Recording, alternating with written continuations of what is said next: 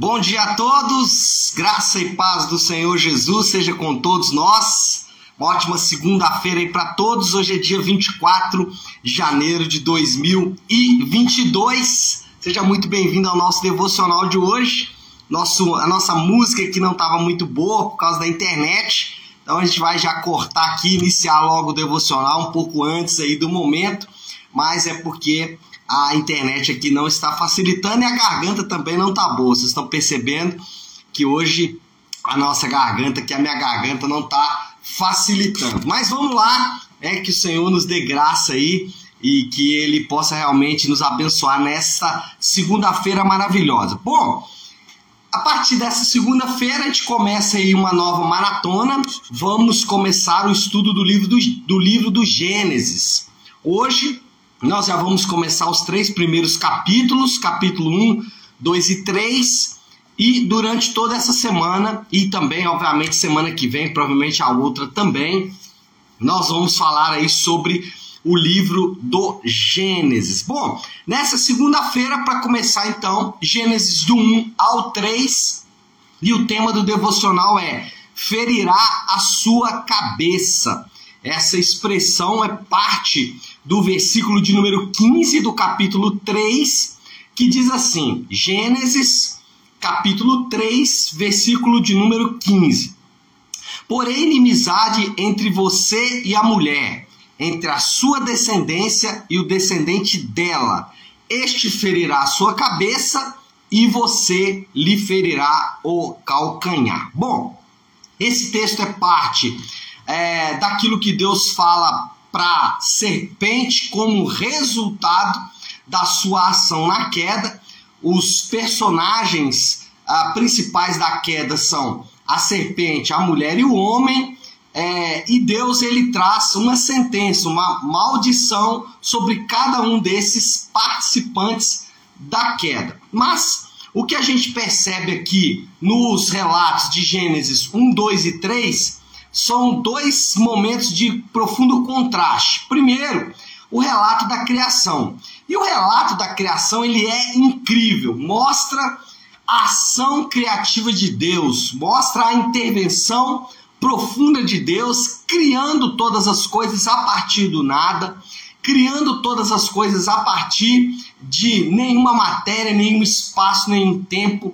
Deus não existe, Deus, Deus não existe. Deus não existe, não precisa da existência de todas as coisas. Deus cria tudo a partir do nada, e isso é incrível. Todo relato da criação nos coloca em uma condição de absoluta adoração a Deus, porque é incrível ver o que Deus criou, cada coisa, como Deus ordenou cada coisa, como Deus colocou cada coisa no seu lugar, como Deus projetou cada coisa para funcionar de maneira ordenada e de maneira perfeita. Isso contrasta com a dor da queda. Se nos capítulos 1 e 2 a gente percebe a ação criativa de Deus de forma tão profunda, de forma tão incrível, no capítulo 2 nosso coração ele sente dor, porque nós vamos ver então o contraste daquilo que é incrível nos capítulos 1 e 2 com aquilo que é doloroso no capítulo 3. Agora, sem dúvida alguma, uma das questões mais difíceis para nós lidarmos é, como seres humanos é compreender a presença do mal em um mundo bom. Como a gente pode conviver com o mal, como a gente pode conceber o mal em um mundo criado por Deus, um Deus bom, um Deus amoroso, um Deus santo e justo, que cria todas as coisas de forma tão maravilhosa, que cria todas as coisas de forma tão bela e tão perfeita. Como nós podemos conceber, como nós podemos imaginar, como entender, como explicar a presença do mal em um mundo criado por Deus, em um mundo bom? Bom, duas coisas nós podemos ponderar é, a partir do relato de Gênesis 1, 2 e 3. A primeira coisa que nós podemos ponderar quando tentamos responder essa questão, como conceber é, um mal em um mundo bom, um mal em um mundo perfeito, a primeira ponderação é: o mal não faz parte da vontade de Deus. Deus ele nunca projetou o mal, Deus, ainda que o mal, né, é, não tenha pego Deus de surpresa, Deus não tinha o mal como parte da sua vontade. Ainda que Deus use o mal como é, aditivo para os seus propósitos, ainda que Deus use o mal para os seus próprios propósitos, ainda que é, nós sabemos que o mal muitas vezes trabalha para cumprir os propósitos de Deus, mas o mal não faz parte da vontade de Deus. Então, isso de forma muito prática para o nosso dia a dia, nós sabemos que enfrentamos lutas, que enfrentamos dificuldades, nós sabemos que a nossa vida ela é marcada por dores, por aflições, nós sabemos, nós experimentamos isso. Né? Nós experimentamos o mal, nós experimentamos a dor, o sofrimento. Nós nunca devemos conceber ou pensar que este mal ou que o mal na nossa vida pode ser resultado da vontade de Deus. Ainda que Deus use o mal para os seus propósitos, ainda que Deus ele use o mal dentro da sua vontade, o mal não é em sua essência parte da vontade de Deus. Ainda que Deus é soberano, ainda que Deus controla todas as coisas, nós sabemos que o mal ele não provém de Deus. Ao contrário, Deus é bom. Então, pastor, se o mal ele não é resultado da vontade de Deus, ainda que Deus use o mal para os seus propósitos, para a sua vontade, para cumprir os seus propósitos na terra, de onde vem o mal? Bom, o mal ele é resultado direto do pecado no mundo. O mal, ele é a maior ou talvez o resultado mais objetivo da ação ou da queda do homem. Então, quando olhamos para todo tipo de mal, quando olhamos para as enchentes, quando olhamos para os desastres naturais, quando olhamos para as doenças, quando olhamos para a maldade, seja a maldade do homem, seja a maldade de forma geral, quando olhamos para tudo que há de ruim nesse mundo, e na criação, nós podemos perceber ali o que é o resultado direto do pecado, o que é a ação direta do pecado. O ponto é que a criação está infectada pelo vírus do pecado. Então, a primeira ponderação que a gente faz aqui é essa: o mal, ainda que é, possa ser usado por Deus e é usado por Deus para os seus propósitos, sejam eles quais forem, ainda que o mal ele esteja inserido na nossa relação com a criação de forma muito objetiva,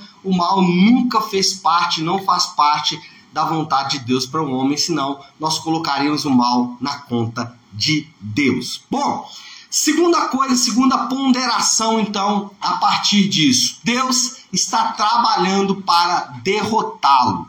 Se o mal não é vontade de Deus, Deus está trabalhando para de, derrotar o mal. A vitória de Deus começou na cruz. Na cruz, Deus deu o primeiro passo em direção à derrota definitiva do mal. Na cruz, Deus deu o primeiro passo para que o mal fosse destruído. E nós já experimentamos parte desta vitória na, nas nossas próprias vidas, mas a vitória final de Deus se dará na sua volta. E essa é a nossa esperança. A esperança que nós temos aqui na volta de Jesus, o mal será aniquilado, o mal será completamente extirpado, aí a sua derrota será definitiva, né? É, será final, e essa é a nossa esperança. O ensino bíblico é que aqueles que estão unidos a Cristo, esses já venceram o pecado, já venceram o mal. Por isso nós temos várias promessas nesse sentido, especialmente no Novo Testamento. Aqueles que estão em Cristo é, são novas criaturas, aqueles que estão em Cristo já venceram o pecado. Romanos capítulo 7 vão dizer, vai dizer isso. Então, aqueles que estão unidos a Cristo, eles já experimentam parte desta vitória contra o pecado. E eles sabem que a vitória final na volta de Jesus vai se consumar. Então, como explicar a presença do mal em um mundo criado por um Deus bom? Duas ponderações são feitas. O mal não faz parte da vontade de Deus, ainda que Deus use o mal para os seus propósitos. E, segundo lugar, nós temos Deus trabalhando para derrotar o mal. Primeiro, ele já começou essa vitória na cruz e vai consumar essa vitória na sua volta. Qual é a moral da história? O que nós podemos então resumir de tudo isso? Primeiro, aliás, primeiro não, né? A presença do mal no mundo é o sinal de que as coisas não estão bem. Quando nós olhamos o mal no mundo, esse é para nos acender um alerta. Olha, as coisas não estão boas e nós, todos seres humanos, ao nos depararmos com o mal, deveríamos ter essa impressão deveríamos ter essa convicção. As coisas não estão bem. E Deus, ele aponta o caminho em Jesus. Então nós temos duas convicções a partir disso. Primeiro, que as coisas não estão bem e a prova disso é a presença do mal no mundo e Deus, ele aponta o caminho para vencer o mal em Jesus. Em Jesus nós temos Deus apontando o caminho, apontando a direção para vencermos o mal. Bom, qual é a aplicação que podemos fazer disso, já que é, ao olharmos para o mundo percebemos que as coisas não estão bem, mas que Deus aponta o caminho em Jesus, nós temos duas aplicações aqui diretas desta verdade. Primeiro, confie que Deus está apontando este caminho. E segundo, fale deste caminho para as pessoas. De forma prática, você está enfrentando dores, lutas, dificuldades na sua vida. Confie em Deus, confie no Senhor, saiba que Ele já venceu o mal na cruz do Calvário e vai vencer o mal definitivamente em sua volta. Então, fique confiante, fique firme no Senhor, confiando no Senhor de que o mal vai ser derrotado definitivamente. E em segundo lugar, fale. A segunda aplicação é fale desta verdade para as pessoas. As pessoas elas estão angustiadas, elas estão desamparadas e nós temos uma mensagem de Deus. Qual é a mensagem? Deus derrotou o mal em Jesus e vai consumar essa derrota do mal na volta do Senhor, na sua, na, no seu retorno, ele vai consumar a derrota do mal definitivamente. Então, primeiro, confie nessa verdade, segundo, fale desta verdade para as pessoas, mostre para elas que Deus aponta o caminho para vencer o mal em Jesus. Tá bom, pessoal? Bom, é, acho que a gente já pode orar, né? Vamos colocar tudo isso aí diante do Senhor e, como eu gosto de fazer toda segunda-feira, vamos orar a oração que o Senhor nos ensinou, a oração do Pai Nosso, que está lá em Mateus, no capítulo de número 6. Então vamos juntos agora, se você puder ir para um instante aquilo que você está fazendo e vamos juntos buscar a Deus em oração, orando a oração do Pai Nosso. Pai nosso que estás nos céus, santificado seja o teu nome. Venha o teu reino, seja feita a tua vontade, assim na terra como no céu.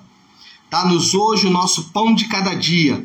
Perdoa as nossas dívidas, assim como perdoamos aos nossos devedores. E não nos deixes cair em tentação, mas livra-nos do mal, porque teu é o reino, o poder e a glória para sempre. Amém, amém e amém. Amém, pessoal? Bom, então é isso, né? Nós vamos ficando por aqui. Que Deus te abençoe. Uma ótima segunda-feira para todos nós, uma ótima semana. Fiquem com Deus.